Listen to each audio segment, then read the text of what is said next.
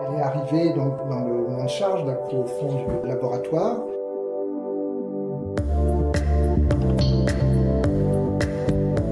Avec cette série de podcasts Ma vie avec l'histoire, Ça m'intéresse vous emmène dans les coulisses de notre patrimoine.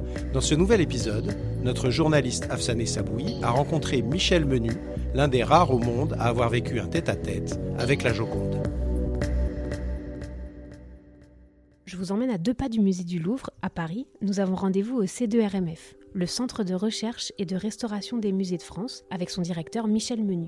C'est dans ce laboratoire, situé très exactement sous le jardin des Tuileries, que Mona Lisa a passé un check-up complet pendant deux mardis de l'hiver 2005. Pourquoi le mardi? Parce que c'est le jour de fermeture du musée du Louvre, le seul de la semaine où on peut envisager de déplacer le tableau que tous les visiteurs sont venus voir. Mais bon, vous vous doutez bien qu'on ne transporte pas n'importe comment un chef-d'œuvre inestimable. On a euh, fait venir la Joconde ici pendant deux euh, mardis elle venait euh, le lundi soir, après la fermeture du, Louvre, euh, donc vers 18h.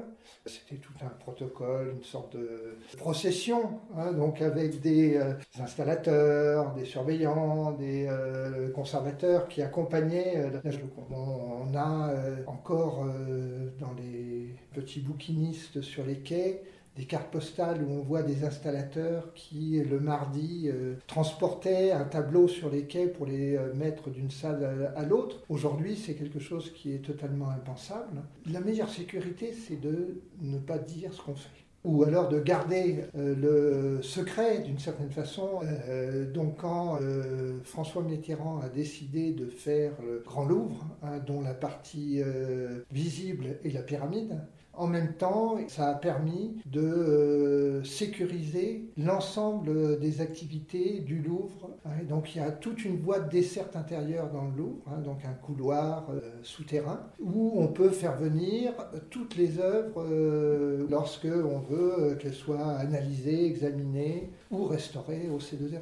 C'est ce qui s'est passé à l'époque pour faire venir la Joconde. Elle est arrivée donc dans, le monde charge, là, au fond du laboratoire, et puis là pendant 36 heures, on a euh, fait un certain nombre d'examens et d'analyses sous tous les rayonnements, euh, les UV, euh, les, infrarouges, les rayons X. Oui, parce que ce que je ne vous ai pas dit, c'est que Michel Menu est certes un passionné d'art qui passait ses vacances dans les musées en Italie, mais c'est surtout un physicien spécialisé en optique dans les lasers. Donc quand son équipe a reçu la Joconde, ils l'ont littéralement passé au rayon pour la faire parler. Et ça a marché. Leurs analyses ont notamment révélé la technique du fameux sfumato de Léonard de Vinci, cette superposition de couches de glacis qui donne un côté comme vaporeux au contour du visage de la Joconde on a euh, fait un certain nombre d'examens et d'analyses sous tous les rayonnements, hein, les UV, euh, les, infrarouges, les rayons X, avec différents types de techniques de rayons X. La fluorescence X qui permet d'avoir une analyse élémentaire pour retrouver la palette hein, de Léonard de Vinci. Et puis euh, on a fait aussi de, la spectroscopie optique qui nous a permis de comprendre ce qu'était le sfumato de Léonard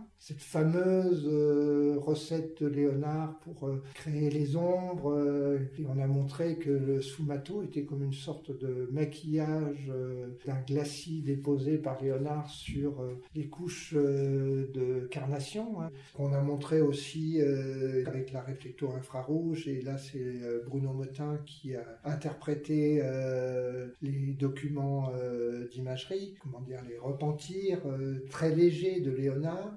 Fait que la Joconde euh, portait au-dessus de sa robe un voile euh, qui correspondait au fait qu'elle était euh, soit enceinte, soit une jeune maman. Donc tout ça, c'est des choses qui ont été bien et mieux comprises. Aussi, on a pu voir combien le, paysage derrière la Joconde était intéressant. donc on avait des détails qu'on ne peut plus observer aujourd'hui ou qu'on observe moins bien parce que la Joconde est recouverte d'un vernis euh, assez jaune, un jaune brun qui, euh, qui altère hein, la, vision comme une sorte de filtre. Hein, Et puis aussi ce qu'on a fait, euh, c'est qu'on a mis en place un projet international avec des collègues de Montpellier, de Nancy, de Poitiers et de Florence pour comprendre le comportement d'un panneau de bois l'occurrence un panneau de peuplier qui est le support de la Joconde, dans un environnement particulier, s'il y a des modifications d'humidité, de température. Et ça, c'est quelque chose qui est vraiment intéressant pour, pour nous. Et c'est comme ça que moi, je conçois ce travail. C'est-à-dire que, bon, au-delà du fait de travailler sur un, objet emblématique, euh, ça permet de euh, mettre en place et de développer euh, des recherches qui peuvent être généralisées à l'ensemble des panneaux de bois moins célèbres que ne laisse le tableau de Léonard de Vinci. En fait, le musée du Louvre voulait faire un bilan complet de l'état de la Joconde, donc on a utilisé pour ça toutes les méthodes dont disposaient les scientifiques en 2005. Mais en fait, même pour un expert, le sourire énigmatique de Mona Lisa peut être un peu déstabilisant. Il a donc fallu une organisation très spéciale. C'est sûr qu'il y a tout un, environnement qui fait qu'on peut sentir une sorte de pression. Je sais qu'il y a des collègues qui tremblaient, hein, donc ça c'est euh, vrai. J'ai pas le souvenir d'avoir eu de sueur froide. Euh, je dirais c'est comme un chirurgien, c'est un tableau comme un autre. Mais euh, on a été amené à travailler sur la victoire de Samothrace, sur le, moi j'ai beaucoup travaillé sur le retable d'Issenheim à Colmar. C'est des œuvres euh, aussi, aussi euh, importantes, peut-être moins iconiques que la Joconde, mais au moins aussi importantes. Hein, et donc on a travaillé de la, concentré professionnel sur le tableau. Donc en fait c'était une sorte d'organisation. On avait fait un emploi du temps où euh, on s'assurait que chaque personne était accompagnée. Hein, donc euh, on était, euh, il y avait au moins un binôme hein, qui était en train de travailler sur, sur la Joconde. Travailler en binôme, c'est une sorte de précaution. D'autant plus que on a travaillé de 18h le lundi soir au mercredi matin à 8h, donc on se relayait. Hein, donc on avait des équipes de nuit aussi. donc à 2h du matin, on peut, le souvenir qu'on pouvait être parfois un peu fatigué, on avait les paupières un peu lourdes.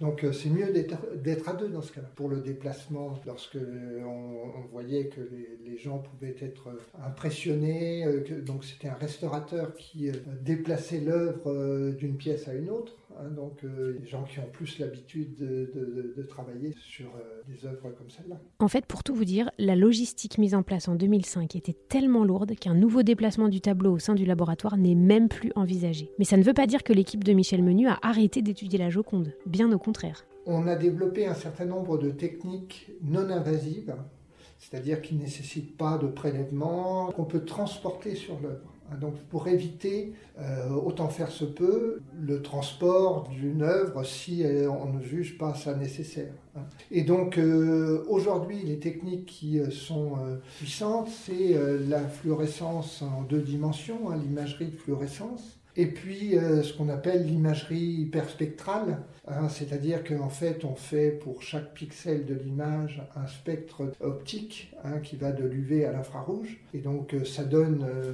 une, une, caractérisation de l'image qui est vraiment très très intéressante, mais ces, méthodes-là sont transportables. Donc en fait aujourd'hui on continue d'étudier la Joconde, on poursuit un certain nombre d'examens, mais ça, ça se fait directement dans la salle des États.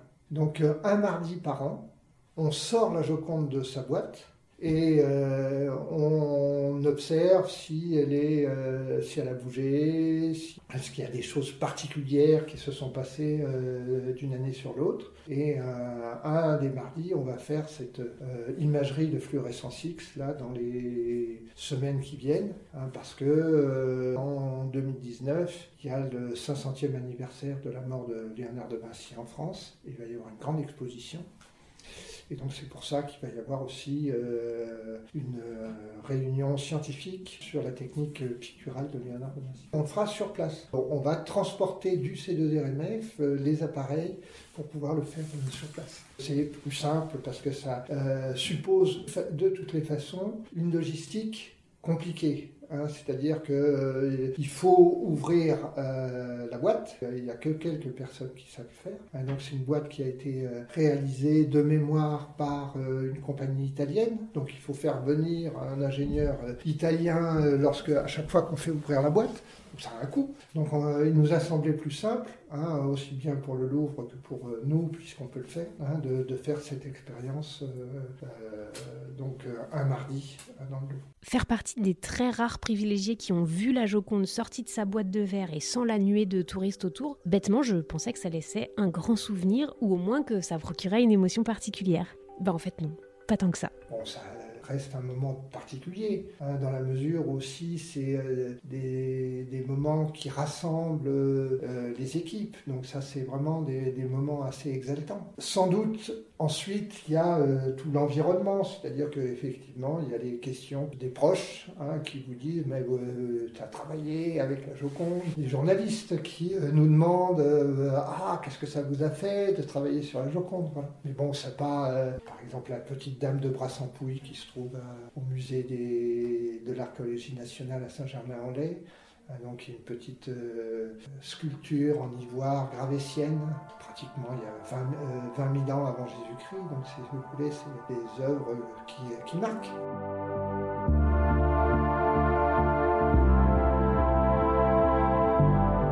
Merci de nous avoir écoutés. N'hésitez pas à recommander ce podcast autour de vous et à le noter sur les plateformes dédiées et rendez-vous la semaine prochaine pour un nouvel épisode de Ma vie avec l'histoire.